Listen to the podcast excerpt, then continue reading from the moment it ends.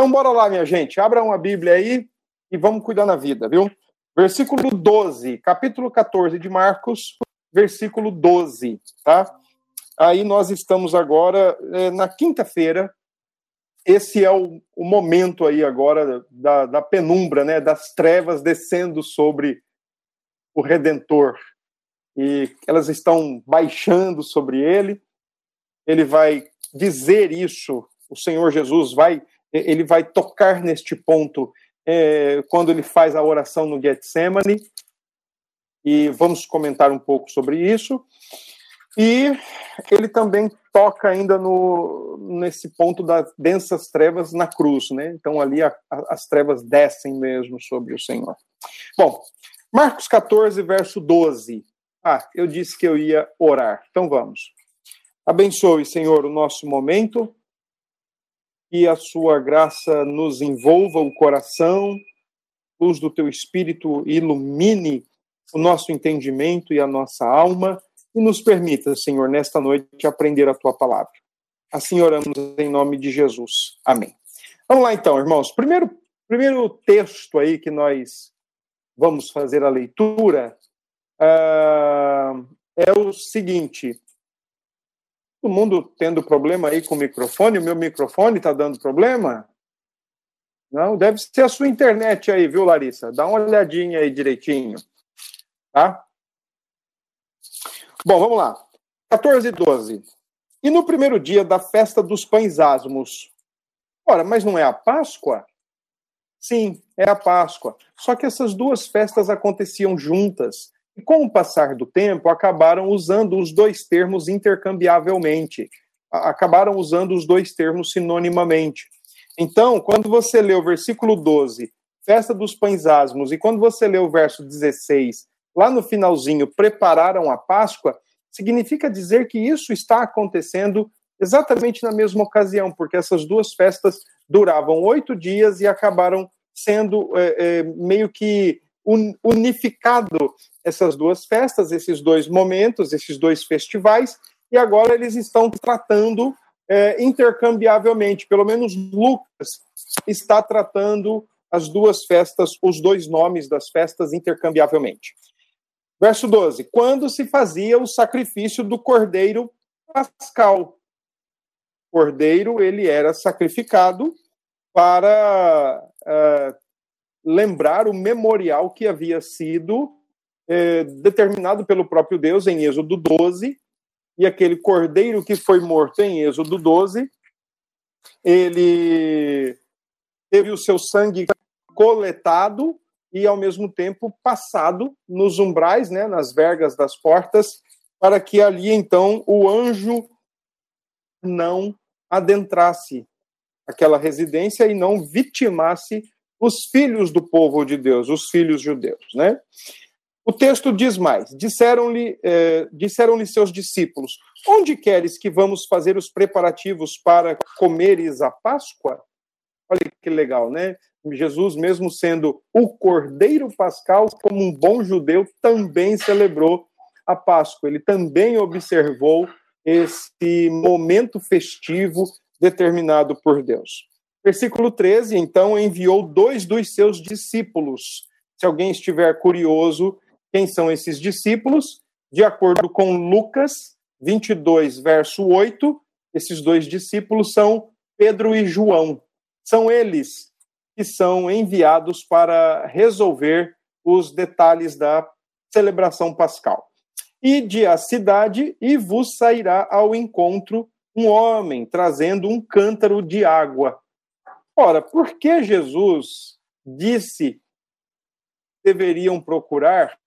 Era um homem que carregava um cântaro de água na cabeça, porque eles saberiam que aquele homem era o homem providenciado por Deus para uh, preparar todas as coisas, para indicar o local e indicar onde seriam então preparadas, preparada e celebrada a Páscoa do Senhor com os seus apóstolos poderia perguntar: nossa, mas será que isso não traria confusão? Não, não traria confusão, porque naquela época é, não era papel dos homens carregar cântaro d'água na cabeça, era o papel das mulheres carregarem o cântaro d'água na cabeça. Não sei se é daí que vem aquela música, né? Lata d'água na cabeça, lá vai Maria, né? Mas era papel das mulheres. No primeiro século, na cultura do, da Palestina, né, na cultura do judeu, era papel das mulheres. Então, encontrar um homem, ver um homem carregando um cântaro d'água na cabeça, era indicativo do daquele que foi provido por Deus a preparação. Versículo 14: Seguiu e dizei ao dono da casa onde ele entrar, que o mestre pergunta: Onde é momento no qual hei de comer a Páscoa com os meus discípulos?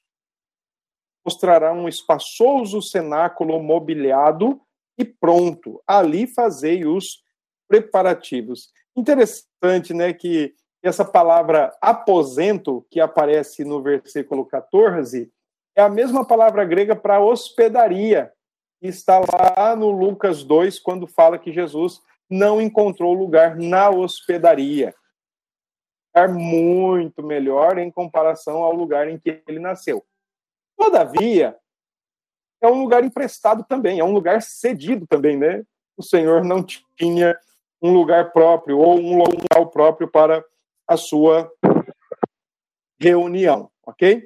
Uh, o versículo 15 é destacado as condições deste lugar. Quando fala-se de espaçoso cenáculo, essa expressão cenáculo indica o primeiro andar das casas em Israel, as casas na Palestina.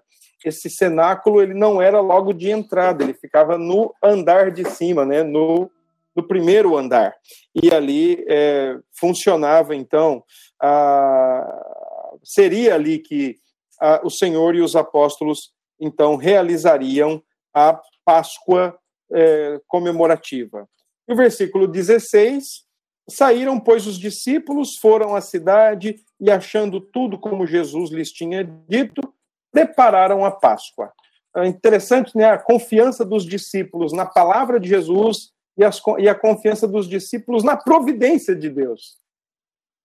Vão porque Jesus ordena, mas eles também confiam que Deus vai prover aquele que está com o cântaro d'água na cabeça e vai então é, indicar é, o caminho para a preparação da Páscoa. Bom, vem o verso 17, e agora aqui nós já podemos observar é, final de tarde de tarde. Provavelmente aí ela, porque a Páscoa ela deveria ser comida, deveria ser feita a refeição dela após o pôr do sol. Porém, ela precisava ser terminada antes da meia-noite. Então a gente pode aí talvez inferir entre 18 horas e 20 e 0 horas. Tá? Nesse período aí a Páscoa tinha que ser comida, ela não podia ser comida depois da meia-noite, daquilo que para nós é meia-noite. Tá bem? Então, nesse caso, o texto diz: ao cair da tarde, foi com os doze, quando estavam à mesa e comiam. Disse Jesus: Em verdade vos digo que um dentre vós, o que come comigo, me trairá. Antes de eu continuar aqui, deixa eu fazer duas duas aqui. Primeiro adendo é a, a primeira observação você lê os evangelhos, Mateus, Marcos e Lucas, também conhecidos como evangelhos sinóticos, você encontra apenas uh, o relato dizendo o seguinte: que enquanto eles comiam a Páscoa, ao, Jesus estabeleceu a ceia. Mas eu, quando você lê o Evangelho de João, então você encontra não as palavras da ceia, as palavras que serviram para instituir a ceia. Mas quando você lê o Evangelho de João, especialmente dos capítulos 13 a 17 de João, você encontra o ambiente do cenáculo, o que se passou no cenáculo. Tá? Então, a primeira ressalva é, a primeira observação é essa: os evangelhos sinóticos, eles dizem o seguinte: ó, enquanto comiam a Páscoa, Jesus pegou um pedaço de pão, Jesus pegou um, um cálice de vinho.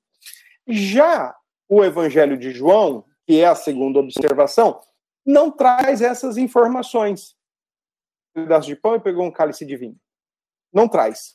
Ele simplesmente conta o que aconteceu dentro do cenáculo. Ele dá uma visão mais particular dos fatos ocorridos. E aí, quando você vai lá para João, dá uma, dá uma é, ida até lá. Vamos dar uma ida até João 13, por favor. E vocês vão perceber algumas coisas aí, ó. João 13, você vai observar. Vamos lá.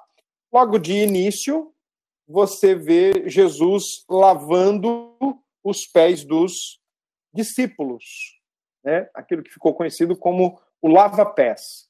Eu repito, essa cerimônia não é uma cerimônia para ser longo da história. Essa cerimônia não é algo para ser praticada ao longo da história, pelo pastor, pelos crentes em geral. Não, não é. Essa cerimônia tem a intenção de ensinar que a vida cristã é uma vida de serviço, servir um ao outro. Não é obrigatório e necessariamente lavar os pés uns dos outros. Não é isso que Jesus quis ensinar, tá bom? A partir do capítulo 13, 21, você encontra o traidor sendo indicado. Isto você tem nos quatro evangelhos, tá bom? Depois, em seguida, o novo mandamento e Jesus avisando a Pedro, porque Pedro diz que vai dar a própria vida por ele. Não vai ser bem assim, não, não é dessa forma. O galo vai cantar três vezes e você vai me negar. Bom, aí do capítulo 14 e capítulo 16, capítulo 14 e capítulo 16, vem os discursos de Jesus sobre o Consolador. Porque ele está para morrer, e se tem alguém que está mais é, afugentado com a ideia, é o próprio Jesus. No entanto, ele consola os seus, os seus apóstolos ao falar do Consolador, ao falar do Espírito Santo. No capítulo 15, ele discursa sobre a videira, traz consigo o discurso, a, a importância de se permanecer em Cristo e Cristo permanecer no indivíduo. E o capítulo 17 é a oração de Jesus por sua igreja.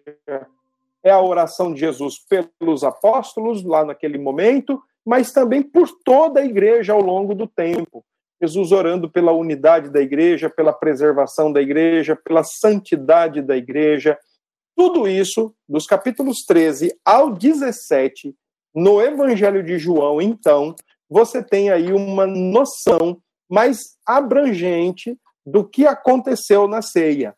Mesmo porque a gente vai ler o texto agora da ceia, lá em Marcos 14, então, se vocês puderem, voltem para lá. Então, nós vamos ler ali o texto e, e, assim, deixa eu comentar uma coisa com vocês. A ceia daquela época, a ceia já na época de Jesus, tão rápido, não era algo tão simples celebrada, como também não era algo como nós pensamos, né? É, de comer uma, uma mesa farta é, come rápido e vai dormir, ou fica comendo o dia inteiro. A Páscoa não era celebrada nesses moldes. Tá? Já na época de Jesus, existia toda uma ordem úrgica mesmo a ser observada na, na Páscoa do, do judeu. Inclusive com elementos diferentes da Páscoa original acrescentado por rabinos e que não se sabe a partir de quando isso foi acrescentado. Por exemplo, na Páscoa dos judeus da época de Jesus, eles contavam com cinco cálices de vinho. Esses cálices tinham uma, uma conotação, tinham um significado. E, e não se sabe quando isso passou a fazer parte da vida do povo, da, da celebração pascal quando você lê lá o, o Êxodo 12, você não vê menção a vinho, você vê menção ao pão sem fermento, você vê menção às ervas amargas e você vê menção ao cordeiro, mas não ao vinho. Já na época de Jesus é celebrado usando o vinho. E é, nessa, e é numa dessas ocasiões, provavelmente na terceira rodada de vinho, no terceiro cálice, e detalhe, viu, turma? É, era um cálice para todos. É, não era um cálice para cada um, era um cálice para todos. Então, como a, a, a, sala, né, e o aparato que era usado como mesa, que na verdade não era uma mesa aos nossos moldes, era um negócio mais baixo, reclinando sobre ela, deitado ao chão, aquele quadro que tem da última ceia, não sei se é da Vinci, é da Vinci, não é? Ou é Michelangelo, não sei, não lembro, não sei mesmo. Quem pintou, da Vinci, né? Legal. Aquele quadro não tem nada a ver, meu. Aquilo ali é uma, uma heresia braba. Né? Como é que falam? É, licença poética. É, talvez. Uh, então, aquela, aquele, aquele quadro não tem nada a ver. Mato de U, né? Assim. E desde o que estava aqui nessa ponta, vinha se reclinando, reclinando, todos eram reclinados. E quem vinha fazer o serviço à mesa vinha exatamente por essa parte de dentro do U. E tinha toda uma ordem. Ok? Então, nesse sentido, é, tudo indica que o terceiro cálice era o terceiro, é o cálice que Jesus usou, era um cálice para todo mundo tomar no mesmo cálice. Estava lá com algum sapinho na boca, né? Se estivesse, ia ficar complicado, mas talvez não estavam, não.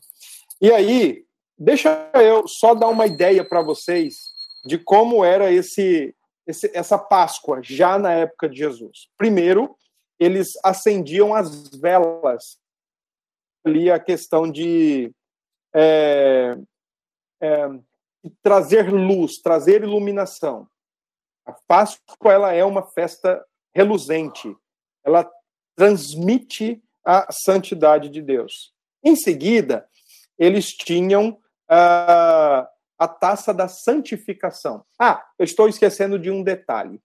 Antes disso, muito legal na cultura lá, e é muito bonito. Quando eu disse para vocês que Jesus passa pelo primeiro pelo primeiro momento de provação, né, pelo primeiro momento de constatação se ele tem pecado ou não, se tem como pegá-lo ou não, e aí os caras resolvem que vão ter que matá-lo à base da traição, porque ele não tem pecado algum. Algo que acontecia antes dessa acender velas e tudo mais, antes da celebração em si. Uh, o pai da família, o homem da casa, ele procurava pôr fermento no, no, na casa. Saía revirando a casa toda com instrumentos bem singelos para poder varrer aquele fermento ali, naquela pazinha, digamos assim. Era uma, uma vassourinha de pena. Ele varria ali com muito cuidado aquele fermento e ele tinha que jogar fora aquilo o quanto antes. Porque a festa da Páscoa não permitia nem comer pão com fermento e nem a presença do fermento. Porque o fermento momentos da escritura, ele tem a conotação de pecado, e especialmente o pecado da soberba, o pecado da, né, da prepotência, da presunção. A Páscoa foi estabelecida como uma, como uma festa que não pode ter fermento. E a ausência de fermento indica a pureza do momento, mas também indica a ausência de qualquer força ou de qualquer ação humana na sua própria libertação. Limpeza da casa era feita pelo homem, porque na cultura judaica ele é o líder da casa e ele é aquele que tem que, de fato, é, revirar todas as coisas, procurar se tem pecado e então agir como um sacerdote, limpar, trabalhar para que o pecado seja posto para fora da sua casa ok? Tem umas coisas interessantes aí também nesse caso, porque às vezes tinha a questão do homem, do pai e da mãe combinarem de deixarem um pouquinho de fermento, por exemplo, ou atrás da porta, ou atrás da janela, uh, escondidinho ali entre eles dois, para eles criarem aquilo ali uma sensação de alegria, especialmente para as crianças, especialmente para os filhos, porque quando eles conseguiam achar, eles diziam, né, olha, agora é vocês que têm que procurar. Então, quando alguém conseguia achar, eles achavam e, e faziam daquilo até mesmo um momento de alegria, é, para transmitir a ideia de que quando a gente acha o pecado e a gente põe ele para fora, então a gente tem que se alegrar com esse ato de, de santidade ou esse ato de limpeza da vida. É muito legal, a cerimônia é muito, muito joia. Bom, então vamos, presta atenção aí, como era essa ordem da cerimônia pascal. Primeiro, então, eles acendiam as velas, depois já vinha a primeira taça de vinho entre os antes que era a chamada taça da santificação. Depois, eles faziam a primeira lavagem das mãos, a purificação das mãos, com, a, com as quais eles iam se alimentar. Uh, e aí, em seguida, eles já começavam a preparar as ervas amargas, salsa, e colocavam em água com sal, exatamente para comer essas ervas amargas depois. Isso era algo que era próprio do, do da Páscoa original. Em seguida, então, eles faziam o partir do pão. E aqui tem algo muito interessante, porque eles partiam um pão em três pedaços, e um dos pedaços era escondido, era guardado. E fazia-se uma competição entre os participantes. É, quem achasse o pão escondido ganharia o prêmio, né? E, bom, aí ao longo da história teve uma, uma, uma forma messiânica de entender esse momento da Páscoa judaica, do pão, pedaço de pão escondido, eles quebravam o pão em três pedaços. Messiânicos começaram a entender que era uma alusão a Pai, Filho e Espírito, e o pedaço que foi escondido era o pedaço do Filho. E esse pedaço que era escondido, então, depois que achado, era trazido à tona, e então estaria né, apontando para a ressurreição. Isso é da cultura, do costume e da percepção messiânica de um judeu, ok? Bom, depois que, ele fazia, que eles faziam a partida do pão, então eles contavam, eles narravam a história da Páscoa. Faziam quatro perguntas: por que comer ervas? Por que comer o pão sem fermento? Por que comer em pé e com os sapatos calçados? E por que comer um cordeiro assado? Essas eram as quatro perguntas. Era uma forma de mini catecismo, especialmente entre, os, entre a família, né?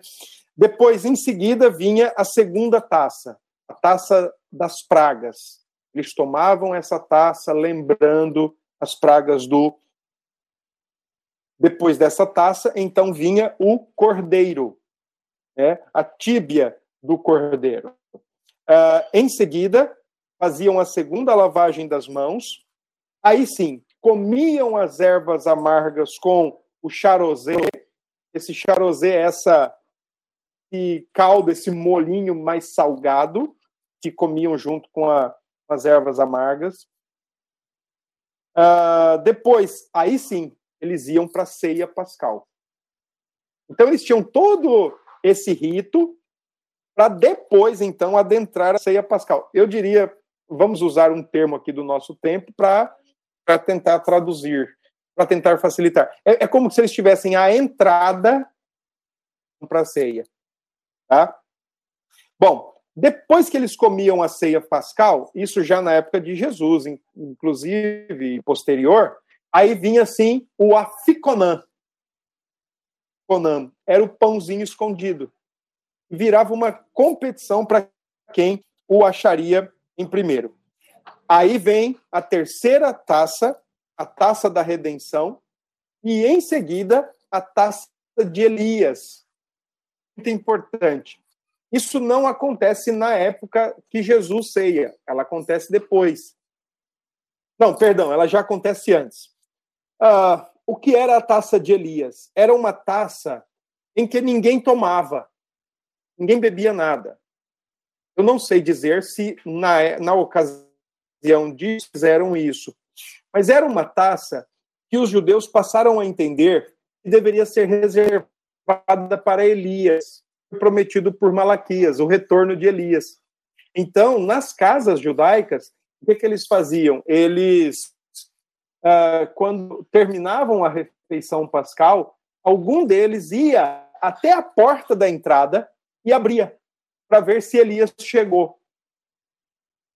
Tinham viva essa expectativa. E quando eles abriam a porta e viam e constatavam que Elias não estava ali, então eles fechavam a porta e diziam: talvez o ano que vem. Talvez o ano que vem. Então eles sempre deixavam a taça do Elias reservada, né? E então a quarta taça, a taça do louvor. Então é provável, né, que na terceira taça, a taça da redenção, dada por Jesus para celebrar a ceia do Senhor. Ok? De onde eu peguei essas informações dessa ordem litúrgica da Páscoa? Inclusive, eu quero aproveitar até para é, indicar, recomendar para vocês esse material. Ó. Na Páscoa, um livro muito joia, muito gostoso de ler, muito bom mesmo, vale a pena a sua leitura, tá bom? E, e você vai se deliciar, muito legal, tá? É, ele não é uma proposta judaizante, mas ele é uma proposta da gente emergir mesmo na cultura e buscar entender como foi o ambiente da ceia. Tá bom? Vamos lá, verso 17 agora, Marcos 14, 17. Ao cair da tarde, foi com os doze. E com os doze é uma informação importante porque indica que Judas está indo, Judas está junto. Quando estavam à mesa e comiam, percebe aí, ó, quando estavam à mesa e comiam, obedecendo aquela ordem que eu acabei de mencionar para vocês, Jesus disse: Em verdade vos digo que um dentre vós, o que come comigo, me trairá. Começaram a entristecer-se e a dizer-lhe um após o outro: Porventura sou eu? Respondeu-lhes: É uns doze, o que mete comigo a mão no prato. Gente, essa expressão aqui, o que mete comigo é, a mão no prato, é, significa dizer que aquelas questões ali, a, a, forma como a mesa era disposta, né, em formato assim de, de U, é, e um ficava perto do outro e não se levantava, a comida vinha passando. Então, essa expressão, mete a mão comigo no prato, é bem provável, muito provável, que Judas está bem pertinho de Jesus quando ele traidor.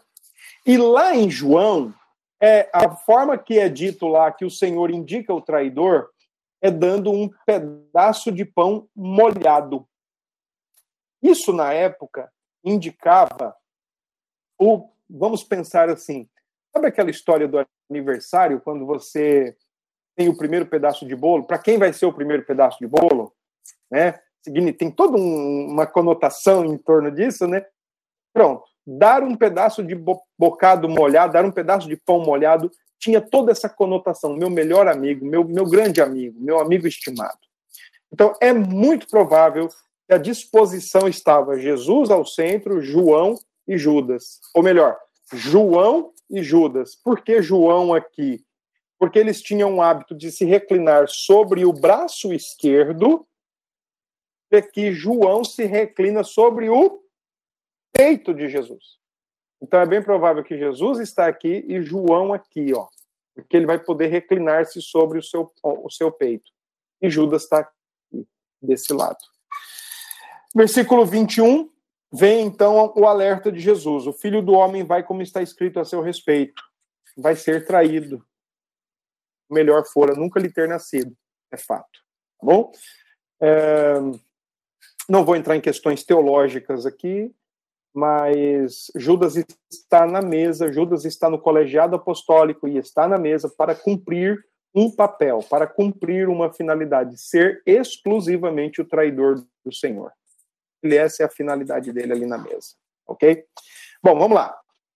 Dos versos 22 a 26, então nós temos agora o, o ambiente da ceia na ótica de Marcos. Enquanto comiam, tá vendo? Novamente essa expressão, enquanto comiam, o traidor foi indicado. Enquanto comiam, Jesus pegou um pão e abençoando disse: Tomai, isto é o meu corpo. Eu, eu não vou entrar hoje aqui em questões de ceia, se é as posições da ceia, eu não vou entrar nisso não, tá bom? Eu só vou entrar numa questão que é importante. Versículo 23. A seguir tomou Jesus um cálice, que provavelmente é o terceiro cálice, tá bom? Uh, o cálice da cerimônia, o cálice da redenção. Este cálice, e tendo dado graças, o deu aos seus discípulos, e todos beberam dele. Tá vendo aí? Todos beberam dele, ou seja, do mesmo cálice. Era um cálice que passava para todos. Tá? Então lhes disse: Isto é o meu sangue, o sangue da nova aliança, derramado em favor de muitos. Bom, até aqui. Deixe-me parar aqui. Veja bem, eu não vou entrar aqui no conceito de transubstanciação, consubstanciação, não vou. Isso aí a gente pode fazer em outra ocasião e eu vou ter um prazer enorme de fazer isso caso haja interesse, tá bom? O que eu quero destacar é o seguinte, é que em meio cal Jesus estabelece a ceia. A nossa refeição, a refeição da igreja, a refeição do crente, a refeição da alma, do coração, da fé, da confiança, da santificação, da nutrição espiritual é a ceia. Nós não fazemos da Páscoa a nossa comida sacramental. A ceia o é. Não há problema em nenhum em celebrarmos a Páscoa. Não há problema nenhum em juntarmos família, famílias e termos um domingo de Páscoa alegre, com comida, com bebida. Não há. Mas é um feriado judaico que está na origem do cristianismo. Entretanto, a nossa Páscoa acontece no domingo do mês, na Igreja Filadélfia e na igreja dos bancários todo segundo domingo do mês. Porque eu estou me referindo à ceia. Páscoa e ceia do Senhor são dois elementos descontínuos. A Páscoa é a refeição do povo da igreja de Deus no Antigo. A ceia é a refeição do povo da igreja no Novo Testamento nós fazemos a ceia, a, o Senhor Jesus estabeleceu a ceia como a nossa refeição sacramental, a nossa refeição espiritual. Comemos do corpo, bebemos do vinho. Literalmente vinho, não era suco de uva.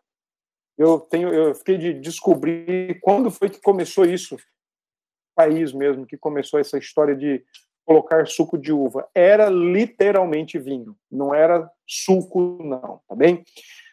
Uma outra coisa que eu quero chamar a atenção no versículo 24, quando diz aí nova, a palavra nova em Marcos está dentro de colchetes.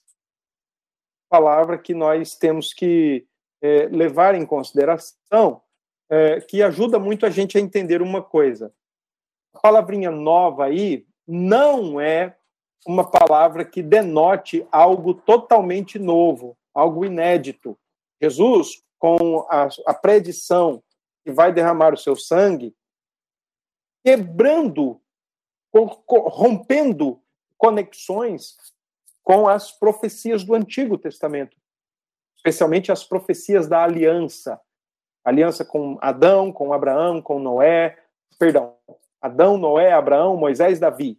Jeremias e Ezequiel. Ezequiel. Ele não está falando assim, ó, vocês lembram é, tudo que aconteceu lá, as promessas feitas nas alianças? Sim, lembramos. Ó, esquece aquilo que agora é uma coisa diferente, alguma coisa nova, sem conexão com aquilo lá. É o contrário. Por mais que a palavra nova esteja aí, e como eu já ensinei, ela não interfere na mensagem, não interfere no conteúdo, não interfere no sentido do texto, pelo contrário, ela até ajuda aqui nesse caso. A ideia de novo aqui é confirmação. É algo já visto, é algo já dito, que agora está sendo confirmado. Disse para Abraão, né, para Adão, o descendente esmagará a cabeça da serpente. É aquilo que Deus disse para da preservação. Para Abraão, a questão de abençoar todas as famílias da terra. Para Moisés, a questão do legislador perfeito, do, do merecedor perfeito. De Davi, o seu sucessor eterno, pronto, está sendo cumprido em Cristo Jesus. Tá? A nova aliança é o cumprimento, é a fidelidade de Deus em ação. A sua palavra empenhada em termos de aliança na pessoa e na obra de Jesus Cristo. Vamos lá, versículo 25. Verdade vos digo jamais que beberei do fruto da videira, até aquele dia em que o hei de beber, novo no reino de Deus. Irmãos, eu acredito que nós vamos entrar no novo céu e na nova terra. Vamos comer. Fisiologia é algo essencial no ser humano. Não pode ser arrancado de nós, é parte de nós como criatura. Ressurreição, né? Ressurreição não diviniza a criatura, pelo contrário, ela traz de volta à vida para nunca mais morrer, mas ela não elimina suas características essenciais. Quando eu vejo Jesus dizendo isso, é, nós vamos beber novamente e comer juntos no, no, no reino de Deus, irmãos, eu tenho para mim que nós vamos sim é, ter corpos, porém que ainda necessitarão de suas ah, de suas provisões fisiológicas. Tá? Versículo 26, cantaram um hino e saíram para o Monte das Oliveiras. Esse hino provavelmente é o Salmo 118.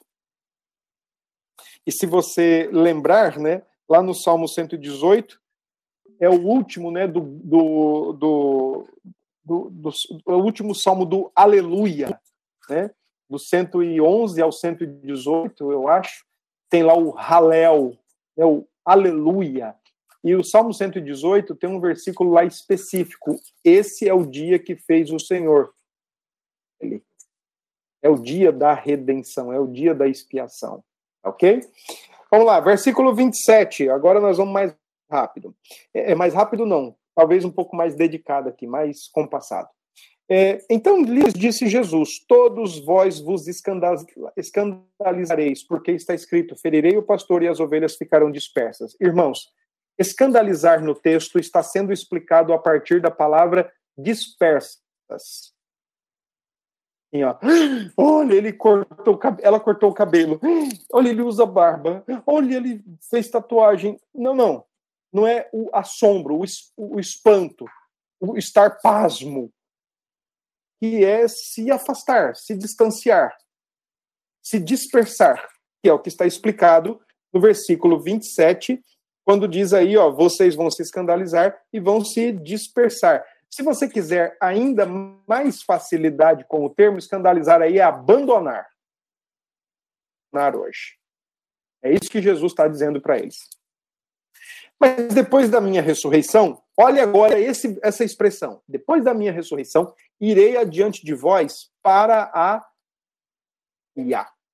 Está vendo? Não era para as mulheres terem ido para o templo, para o túmulo, é, preparar o corpo de Jesus. Era para todo mundo ir para a Galileia.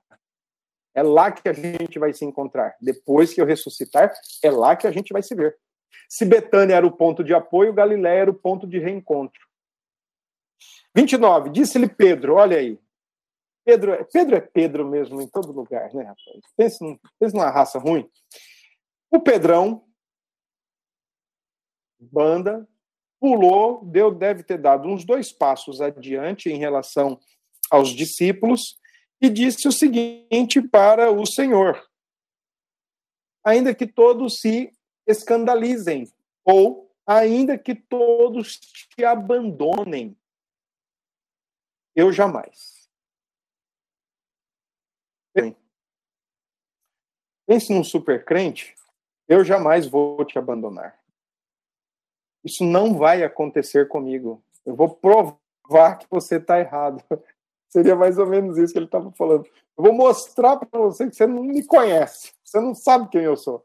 Eu não vou te abandonar. Nem se preocupe, eu estarei com você até onde for necessário até se for o sangue dar na canela. Eu não vou. Eles podem ir. Pedro se julgou aqui melhor que todo mundo. Pedro se julgou aqui mais firme, mais convicto, mais corajoso, mais destemido. Pedro se julgou aqui mais comprometido que todos os outros apóstolos. Nessa altura, Judas já não estava. Então ele olhou para os dez e falou: Olha, eles podem, podem vazar, eles podem sair correndo, mas eu não. Não vou fazer isso. Eu não sou como eles. A gente faz muito isso, né? Às vezes a gente não faz em palavras, a gente faz aqui, ó. Eles. É isso que Pedro está fazendo. Eu não sou. Vem a resposta de Jesus. Em verdade te digo que hoje, nesta noite, antes que duas vezes cante o galo, tu me negarás três vezes. O cantar do galo assim, eu acho que os galos que a gente tem hoje é tudo descendência da época de Jesus. Na terceira vigília da noite, por volta de é, 12 horas, é, de 6 às 9, 9 às 12, 12 às, às 3 e 3 às 6. Então, na terceira vigília, entre 12 e 3 da madrugada, era a vigília que os galos começavam a cantar. E e é nessa hora exatamente que Pedro vai negar Jesus, entre as 12 e 3 da manhã, exatamente no momento em que Jesus está sendo julgado pelo sinédrio, pela corte judaica. Lembrem-se que depois ele vai para a corte romana. E aí, 31. Mas ele dizia com veemência: ainda que me seja, eita, meu senhor, ainda que me seja necessário morrer contigo, de nenhum modo te negarei. Assim, assim disseram todos. Eu acho que eles ficaram tão envergonhados, eles falaram assim: rapaz, só Pedro que é corajoso, vamos também dizer que nós vamos com ele até o fim. Vamos morrer se for o caso. Então Pedro reforça que nunca vai abandoná-lo e Pedro reforça que vai estar com ele, ainda se necessário for, a morte. Aqui está confiando em si, Pedro aqui está dependendo de si, Pedro está vendo ele, está se vendo como melhor e como mais do que qualquer outro. É isso que está ensinado aqui nesse texto. E é da mesma forma, por causa disso, Pedro está sendo avisado: você vai fracassar. Jesus está dizendo isso. Existe um filme muito antigo que é muito legal. Eu acho que esse filme é da época da década de 60. É Cuovades. Vou colocar aí no. Ó. Coloquei aí no chat, tá? Covades Domini. Esse livro conta exatamente a história do martírio de Pedro. Esse filme, perdão. Esse filme conta a história do martírio de Pedro. E quando é por volta da década de 60 depois de Cristo, Roma o bicho está pegando, Nero está matando os crentes, Pedro quer fugir. Pedro quer fugir. E o filme é, aparece um anjo quando ele está no caminho de saída e fala para ele: Povades Domini, para onde você vai, Senhor? E aí ele volta. Aí vocês assistam, procurem o filme. Muito interessante, vale a pena demais. É, faz parte da tradição, não faz parte de texto bíblico, faz parte da tradição. Jesus no Getsemane. Então foram a um lugar chamado Getsemane. Ali, uh, Getsemane significa prensa de azeite. Elas são pisadas, são prensadas para você extrair o azeite. Uh, ali chegados, disse a Jesus a seus discípulos: Assentai-vos aqui, enquanto eu vou orar. E levando consigo a Pedro, Tiago e João, começou a sentir-se tomado de pavor e angústia. Tomado de pavor e de angústia, um sentimento terrível de assombro, agitado, inquieto, começa a se sentir. E lhes disse: A minha alma está profundamente triste até a morte.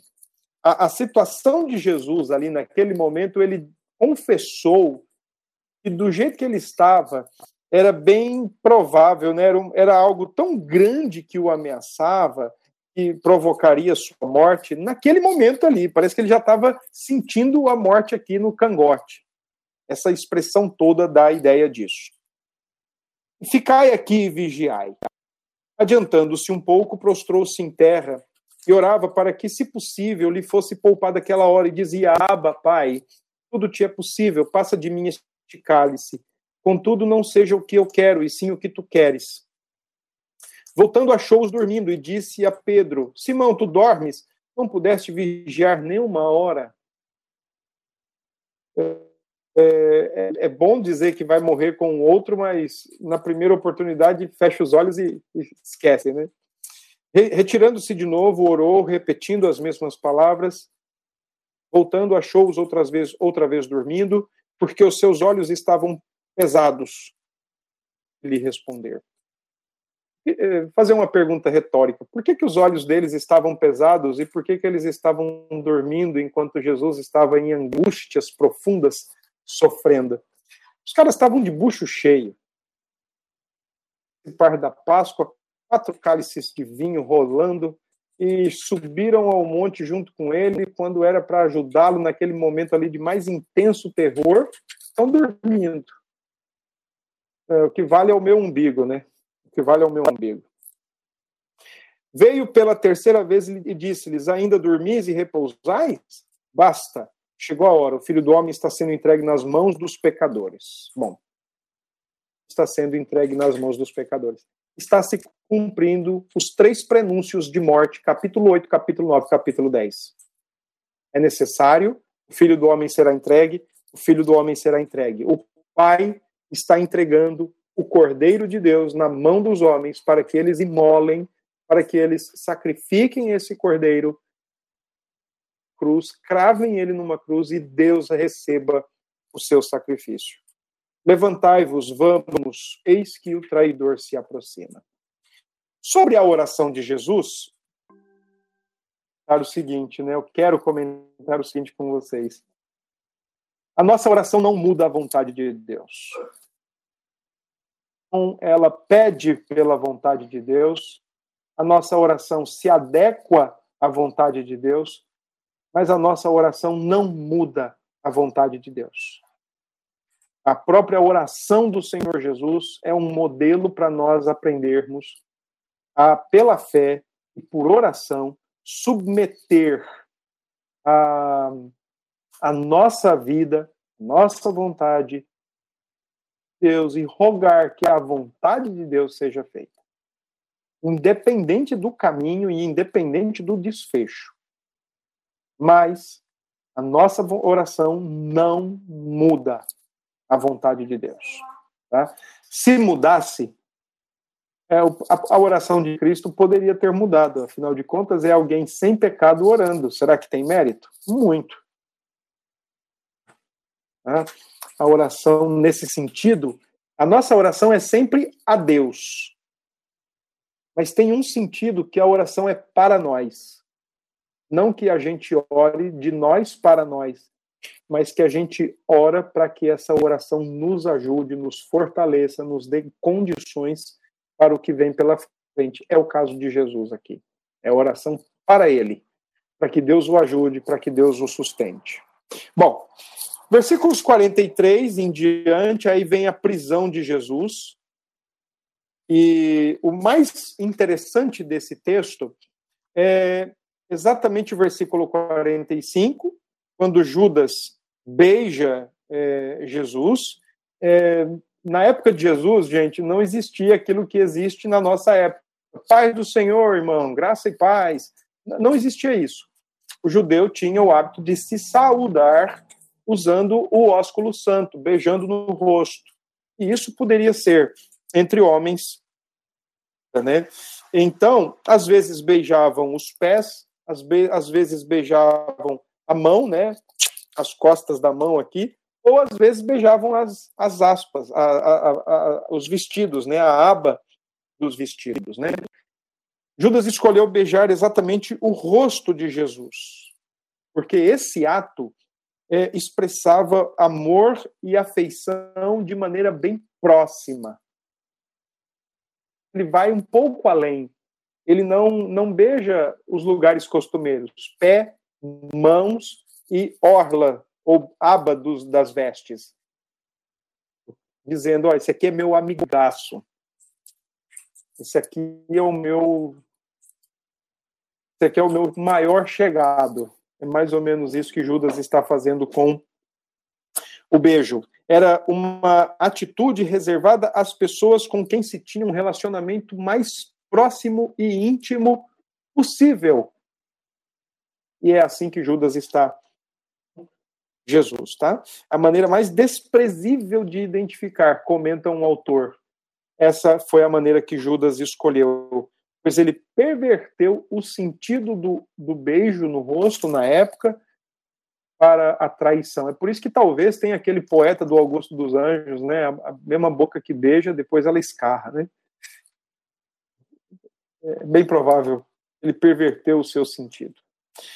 Bom, 46, então lhe deitaram as mãos. Uh, nisto, um dos circunstantes, sacando da espada, feriu o servo do sumo sacerdote, cortou-lhe a orelha. Em outro evangelho, nós somos informados que foi Pedro quem fez isso. Ele estava a fim de cumprir a, a palavra dele: jamais te abandonarei. Orelha do soldado, que em outro evangelho nós somos informados que era Malco. E Jesus diz: Vocês me saem, vocês saem para me prender com espadas, porretes, para prender-me como um salteador? 49. Todos os dias eu estava convosco no templo, ensinando e não me prendestes, contudo, para que se cumpram as escrituras. E então, deixando-o triste, todos fugiram. Inclusive Pedro. Todos fugiram. Tá bom? Bom, quem é esse jovem do versículo 51 e 52, que está enrolado num lençol, provavelmente é João Marcos. A tradição tem debatido aí que esse jovem, é, muita possibilidade, tenha sido o próprio João Marcos, que ainda nem era crente, nem era cristão, mas de alguma forma presente em Jerusalém, conseguiu então é, acompanhar o que estavam ali fazendo com Jesus. Ok? Depois eu vou comentar aí e responder as perguntas, tá bem? É, vamos lá. Eu vi aí, viu, Edna Maria? Foi isso mesmo.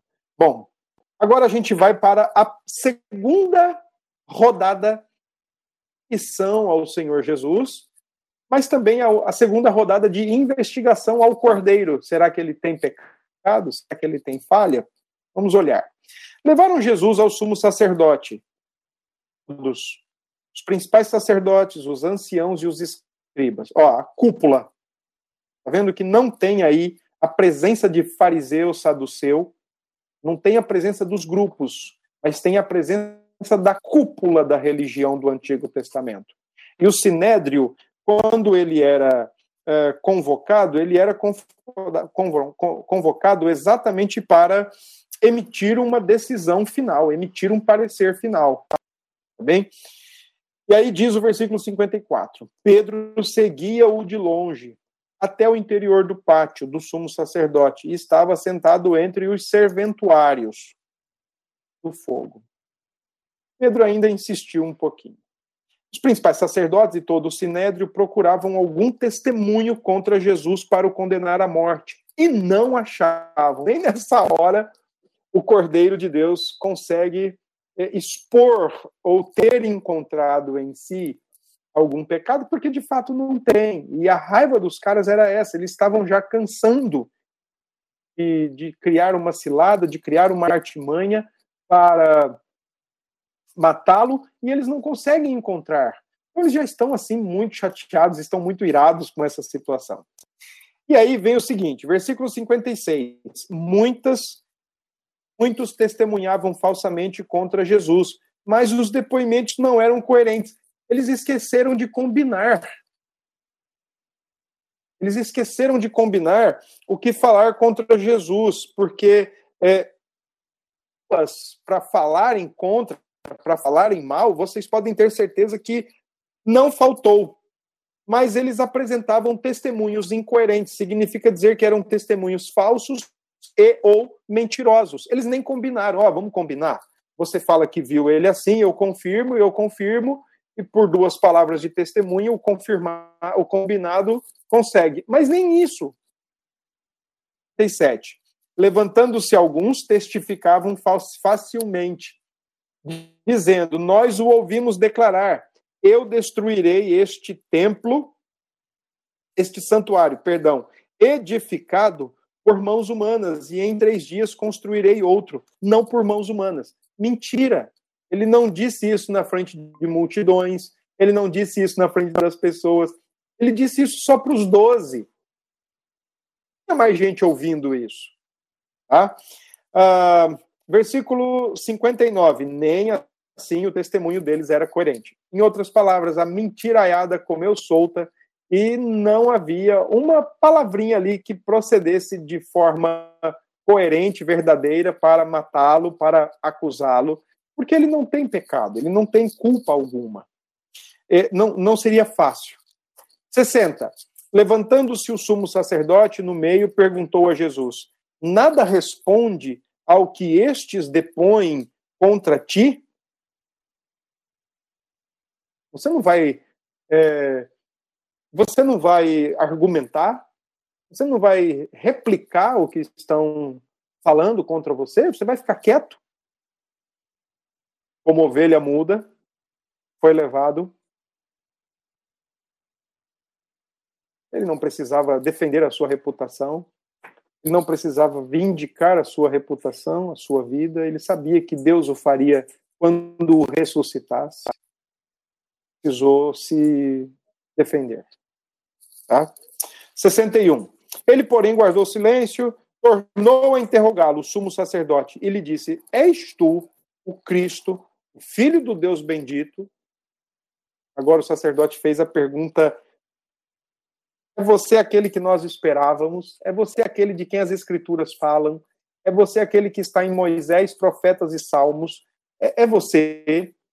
E diz mais, né? O Cristo aí, a ideia do Messias prometido. E essa expressão filho de Deus é a expressão que indica a sua divindade e a sua igualdade com o Pai. Caifás, o sumo sacerdote, pergunta isso, então Jesus disse: Eu sou, e verás, e vereis o filho do homem assentado à direita do Todo-Poderoso e vindo com as nuvens do céu. Eu gosto dessa parte aqui, porque é o seguinte: em todo tempo, Jesus pede silêncio no, no, seu, no Evangelho de Marcos ele silencia demônios, ele pede silêncio às pessoas, mas agora é ele quem afirma: Eu sou o Cristo, filho do Deus vivo. E tem mais, vocês vão vê-lo assentado junto ao Pai na sua glória, nas nuvens do céu. Então o sumo sacerdote rasgou as suas vestes, esse era uma demonstração cerimonial, né, e nesse caso totalmente arquitetada, preparada de antemão. É, era uma demonstração, era um ato que demonstrava pesar, que demonstrava indignação, porque agora uh, uh, o nome de Deus estava sendo desonrado, porque Cristo estava se fazendo igual a Deus. Então, por essa desonra ao nome de Deus, né, por essa suposta desonra ao nome de Deus, o sacerdote teatraliza sua indignação, rasgando as suas vestes o verso 30, 63 ainda diz: Que mais necessidade temos de testemunhas? Ouvistes a blasfêmia? Que vos parece? A palavra é, blasfêmia aí, né? As palavras de Jesus, claro, não eram blasfêmias e não eram também nenhuma palavra irreverência a Deus. Não era desrespeito e nem desonra ao Senhor Deus. Mas faz quis considerá-la como tal, e aí foi o pezinho que eles precisavam né, dentro do Sinédrio ainda, né, da corte religiosa de, de, de Jerusalém, todos, os, todos julgaram réu de morte. Pense num julgamento ligeiro, todos o julgaram réu de morte. E aí vem o verso 65. O que é que é, o sermão mais conhecido da história foi um dos, né?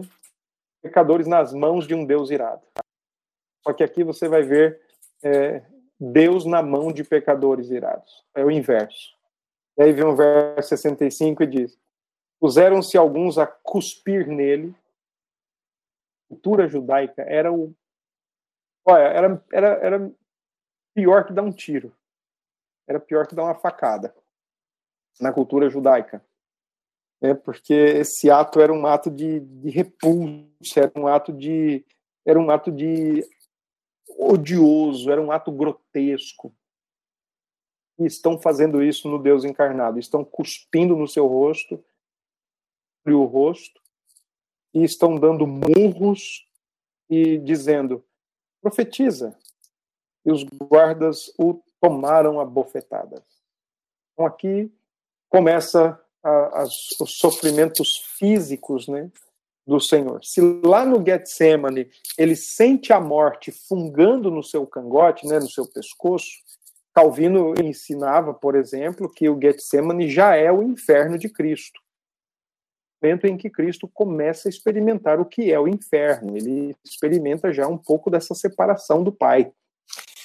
Agora ele é entregue aos é, os golpes e, as viola e, a, e ele é entregue à violência física porque ele tinha dito que isso aconteceria. Que era necessário ele ser entregue e que ele seria bastante, que ele seria violentamente é, maltratado pelos seus, pelos religiosos, pelo povo e pelos gentios. Interessante é que quando dizem aí no finalzinho do verso 65, profetiza, estão debochando de Jesus, estão desdenhando, Usa aí agora teu, usa aí agora teu poder, dom de profecia. Tu não é o Cristo? Tu não é o Filho do Deus vivo? Mostra agora. Quem te bateu? Fui eu ou foi o, o fulano aqui do meu lado? Quem foi que te acertou agora? Profetiza isso. É isso que está acontecendo, tá? Então aqui é a segunda ocasião em que o Cordeiro de Deus é investigado para ver se ele tem defeito. A primeira foi nas controvérsias com os religiosos e políticos, Agora, é, dentro do, do, da corte é, judaica, da corte religiosa judaica, da Suprema Corte Religiosa Judaica, e amanhã nós vamos ver é, Jesus dentro da Suprema Corte Romana e que, por, que ainda assim mandava na corte, é, impedindo até a questão dele ser é, morto em consentimento de Roma. Bom, vamos terminar agora com versos 66 a 72 teoria comigo. Se você for comparar né, o pecado de quem foi pior, o de Judas ou o de Pedro, a minha teoria é que o de Pedro foi pior. Né? O fato de Jesus, de Judas ter traído, isso foi pecado, isso foi nojento. Né? Mas o fato de Pedro ter jurado que o acompanharia em todo o tempo, e se fosse necessário morrer com ele e depois abandona, e o que nós vamos ler agora é, intensifica ainda mais o pecado de Pedro. Né? Um, vamos lá. Estando Pedro embaixo do pátio, no pátio, veio uma das criadas do sumo sacerdote. Era, era comum mulheres servirem não era comum elas participarem e tal, mas serviço sim. E vendo a Pedro, que se aquentava, fixou e disse: Tu também estava com Jesus, Nazareno. A ideia aí, Nazareno, é, além de indicar uh, a origem de Jesus, né, indica também um tratamento desdenhoso. Você deve lembrar quando no, logo no comecinho do Evangelho de João, André encontra Natanael e fala: "Achamos o Messias, ele vem de Nazaré". Natanael fala assim: "Mas pode vir alguma coisa boa de Nazaré?" Então, Nazareno não era uma não era uma, uma coisa muito boa se mencionar, né? Então, a maneira como ela está se referindo aqui a Pedro é de maneira desdenhosa Nazaré não tinha uma boa reputação na Galileia, né? Mas ele o negou, dizendo: O conheço, nem compreendo o que dizes. E saiu para o alpendre. Pedro, meu Deus, Pedro aqui está dizendo, nunca me relacionei com esse homem. Nunca estive com ele. Não sei quem é e nunca me, nunca me comuniquei com ele. É isso que Pedro está dizendo. 69. A criada, vendo-o, tornou a dizer aos circunstantes, aos que estavam presentes: Este é um deles. Mas ele outra vez o negou. Ele, pela segunda vez, nega Jesus. 70. Depois, os que ali estavam disseram a Pedro: Verdadeiramente és um dele. Tu és Galileu. Aqui é uma menção agora à própria é, naturalidade de Pedro, né? Mas também sendo tratado com o mesmo desdém que Jesus era tratado. Ele, porém, começou a praguejar e a jurar. Aqui são duas palavras diferentes. A palavra praguejar é xingar mesmo. Então, Pedro estaria mais ou menos dizendo assim: não conheço aquele miserável, não conheço aquele desgraçado, não conheço aquele maldito. Pedro está dizendo isso. Quando ele pragueja, Pedro está usando toda forma ali de é, palavras que naquela época representavam uma situação desgraçada de vida. É, ele está jurando por Deus que não conhece Pedro, que não conhece Jesus. Olha, eu, eu juro, eu estou falando a verdade. Deus é minha testemunha.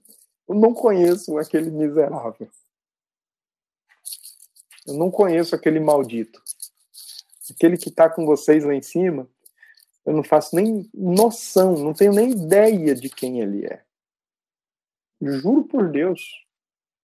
Um judeu, quando jurava, ele trazia Deus para o negócio é, quando havia essa prática de juramento, então imagine que eu estou jurando algo é, para uma pessoa e eu, eu, estou entrando em compromisso com essa pessoa e aí eu digo, olha, eu juro por Deus. É como se eu dissesse, ó, Deus está sendo chamado para o nosso combinado aqui, para o nosso acordo.